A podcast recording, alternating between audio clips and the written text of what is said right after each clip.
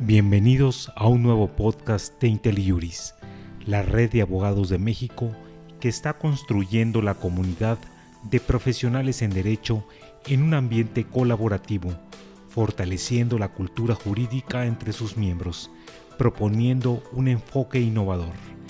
En este podcast escucharemos a los doctores Sergio López Ayón, José Roldán Chopa y Cristina Maza con el tema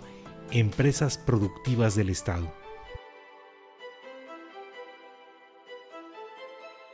Uno de los cambios legales más importantes de los últimos años fue la creación de un nuevo tipo de empresa del Estado que se denominan empresas productivas del Estado. La primera pregunta para el profesor Roldán es si nos puede compartir qué es una empresa productiva del Estado y cómo se diferencia de las empresas estatales tradicionales o que habíamos venido manejando en, el país. Bueno, es una pregunta central y dicho directamente es una forma de organización por medio de la cual el Estado en causa conduce funciones en las cuales a partir de que tiene una propiedad o que realiza ciertas funciones productivas o de prestación de servicios, lo hace en condiciones de mercado y en donde tiene un mandato claro de aprovechar esto que llamamos la renta, o bien que tiene como propósito incrementar en la mayor medida de lo posible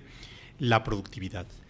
A partir de la que se llamaron las reformas estructurales, Petróleos Mexicanos y sus empresas filiales, o bien la Comisión Federal de Electricidad, eh, son los dos ejemplos paradigmáticos de empresas productivas. Esto implica un abandono de formas administrativas a, través de las cuales se iba realizando esta función y que tienen que ver con una vieja forma que son la de organismos públicos descentralizados, que combinaban una forma eh, de organización en la cual por una parte se pensaba que estas empresas podían llevar a cabo actos de autoridad y por otra parte funciones de servicio, funciones productivas y que les daba una mezcla en no, no realizaba ni bien la función de autoridad ni bien la función de ser empresas. O bien las empresas paraestatales en donde el Estado tenía una participación accionaria y los particulares podían tener una intervención también accionaria o intervención corporativa, pero que no tenía eh, la forma adecuada para establecer condiciones en las cuales el Estado era el único propietario del capital. Y las empresas productivas del Estado eh, permiten como este sitio en la cual hay un nuevo régimen de participación en el mercado eh, con un mandato claro de maximizar renta, de maximizar productividad y por otra parte que no tuviese una confusión en el régimen aplicable, es decir, que no hubiese posibilidad de que ser consideradas como autoridad en un régimen mucho más rígido que impedía llevar a cabo este nuevo tipo de actividades en un régimen más de, derecho privado que derecho público. A ver si, si entendí bien, una empresa productiva del Estado, aunque explota un bien del Estado, presta un servicio público, eh, se tienen que comportar como si fueran empresas privadas. Hay un mandato de maximización de, de ganancias y la diferencia esencial es que en el régimen tradicional de empresas, digamos, este mandato no era tan claro porque había una, una dirección específica o, traducían una política pública específica. Aquí la política pública es que compitan en el mercado y que exploten con un mandato de maximización de ganancia eh, el bien público o el servicio que prestan. Así es, ese es el principio básico sobre el que deberían funcionar. Bien, ahora bien, considerando esto, la Constitución establece también un régimen general de competencia económica, está en el artículo 28. ¿Las empresas productivas del Estado entonces están sujetas a este régimen general o tienen un régimen particular en materia de competencia? Eh, de hecho, tienen un régimen particular, pero no en tanto empresas productivas del Estado, sino en tanto que al ser participantes en nuevos mercados que se estaban generando a partir de su tradicional monopolio sobre la gran mayoría de las actividades en las que participaban, lo que reconoce la ley es que tienen un tamaño y una participación de mercado el día en el tiempo cero del 100%. Entonces, para permitir nuevos entrantes a estas actividades, se requería sujetarlos, de hecho, a un régimen especial de competencia que permitiera la entrada de nuevos jugadores y que en este mandato que ya se estaba señalando de ser productivas estuvieran sujetas, como el resto de los participantes, a tener que ser rentables, a tener que maximizar su eficiencia y a tener que enfrentar la competencia de terceros, cosa que no habían hecho nunca. Y digamos, lo que tienen es un régimen que se reconoce la dominancia que tienen en el mercado y a partir de ahí se abre hacia, hacia nuevos. Ahora, hay dos empresas centrales productivas del Estado, Pemex por un lado y la Comisión Federal de Electricidad por el otro. En la práctica, ¿cómo ha funcionado esto? Y particularmente a la luz de las nuevas políticas públicas, en que claramente hay una intención de volverlas a convertir en las empresas dominantes en los mercados, ya no bajo una lógica de mercado, sino bajo una lógica de política pública de dominio del Estado, diría yo, o de preponderancia del dominio del Estado en el mercado eléctrico y en el mercado petrolero. Creo que la implicación más importante es que con este reconocimiento de su dominancia, en particular en el caso Pemex, se le expidió cierta regulación asimétrica para permitir y favorecer la entrada de otros participantes, de manera que Pemex tuviera que dar acceso abierto a su infraestructura, eh, de manera que tomara las decisiones más eficientes en materia, por ejemplo, de importación y refinación y que eh, compitiera en el expendio con otras marcas, ¿no? Esos son las, eh, los objetivos principales a través de algunas medidas regulatorias que se adoptaron para este fin. Lo que sí ha venido pasando es que al cambiar del mandato de que Pemex participe en el mercado como cualquier otro, a que Pemex vuelva a ser un instrumento de la suficiencia energética, de la soberanía nacional y de otros objetivos de política pública, las medidas que ya estaban adoptadas incomodan. Entonces han venido tomándose algunas decisiones, tanto por parte del regulador como en, la parte administrativa, como por parte de la cabeza de sector y por el presidente de la República en cuanto eh, medidas de política pública para proteger la posición de Pemex y proteger la producción y el expendio nacional. Ahora, eso nos lleva a, digamos, dos modos distintos de entendimiento de cómo fortalecer a las empresas públicas del Estado. Digamos, una vía es, para ponerlo en términos más coloquiales, el modelo noruego, donde hay una empresa estatal muy poderosa, muy eficiente, pero en donde su poderío y su eficiencia se da precisamente mejorando sus procesos productivos, reconformándola y por tanto en este momento la empresa noruega es una empresa no solamente productiva, sino muy competitiva en el mercado mundial. La otra vía que parece ser la que se ha elegido es una medida proteccionista lo cual significa, dicho en términos sencillos, solapar ineficiencias. Esto es, podemos seguir teniendo una empresa que no es productiva, eh, que tiene un exceso de personal, en donde sus procesos son ineficientes, pero se protege esta ineficiencia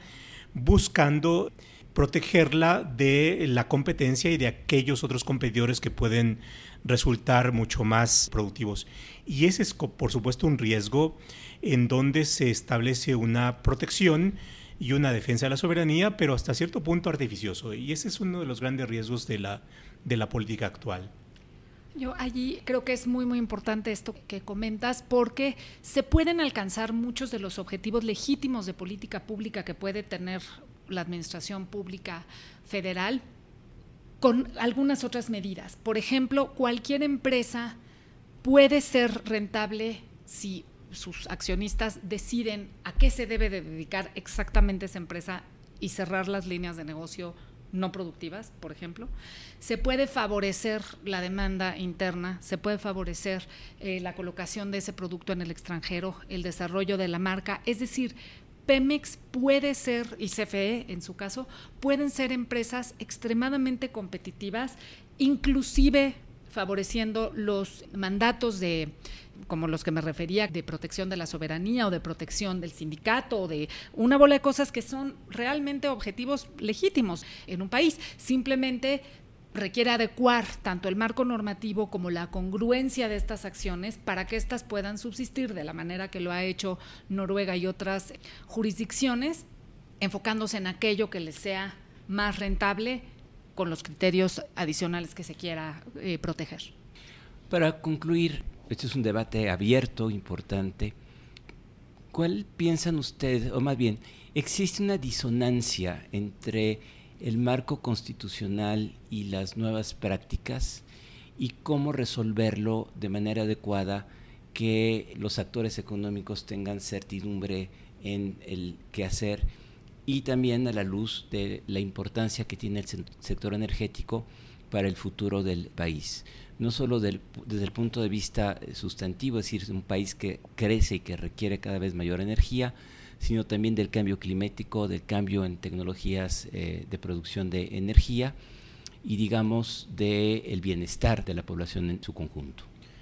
Yo encontraría la disonancia en dos terrenos. Eh, la Constitución supone que el Estado tiene dos cachuchas. Una, la cachucha del Estado como autoridad,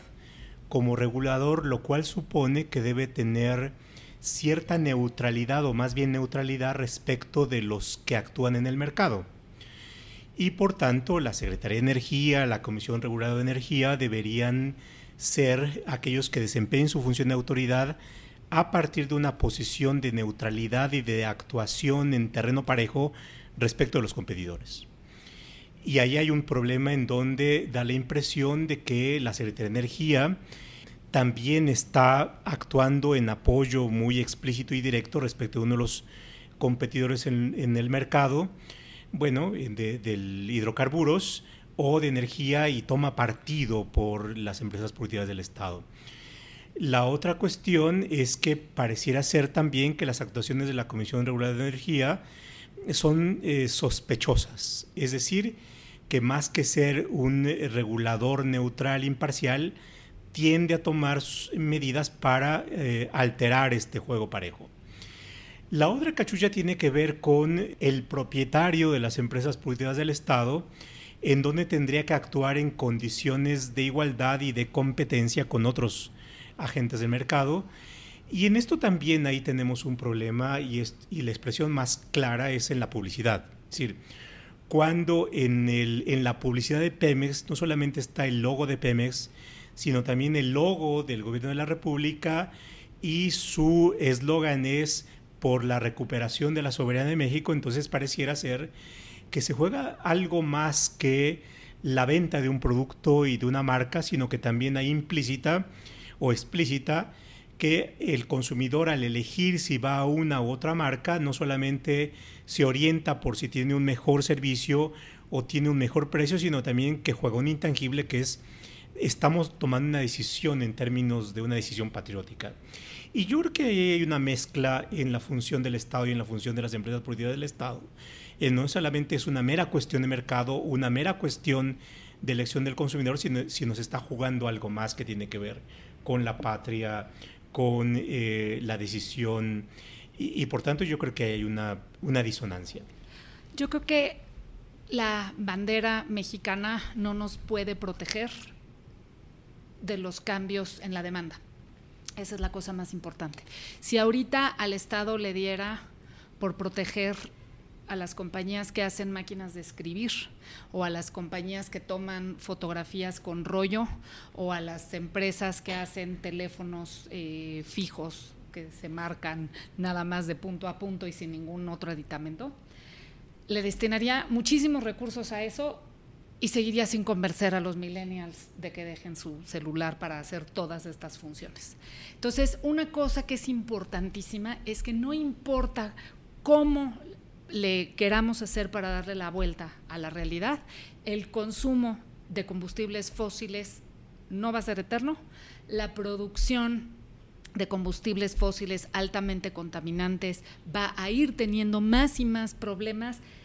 no solo de política pública, sino de comercialización. Si nosotros hacemos gasolinas que tienen un componente de etano que no es admisible en los mercados internacionales, aunque refinemos mucho, no vamos a poder exportar. Y si seguimos produciendo energía con combustóleo, no vamos a poder obligar a nadie a comprarla porque van a poner un panel solar en su casa eventualmente. Van a ir pasando cosas que no pueden obligar a la demanda a cambiar. El Estado puede incidir en la oferta, pero no puede incidir de manera significativa en la demanda. Si entendemos eso, creo que podemos hacer las adecuaciones para que cada una de estas empresas productivas del Estado,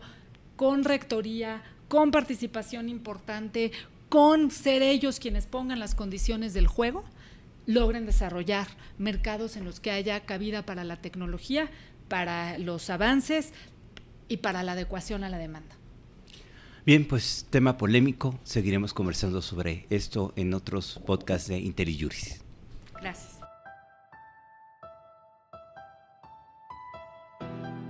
Gracias por acompañarnos en este podcast con los doctores Sergio López Ayón, José Roldán Chopa y Cristina Massa con el tema Empresas Productivas del Estado, el cual puedes compartir con tus amigos o colegas. ¿Tienes comentarios? Nos gustaría saber lo que piensas sobre nuestro contenido. Te invitamos a visitar y dejar tus comentarios en nuestra página www.inteli-mediojuris.com. Así podrás formar parte de esta comunidad y encontrar otros temas de tu interés.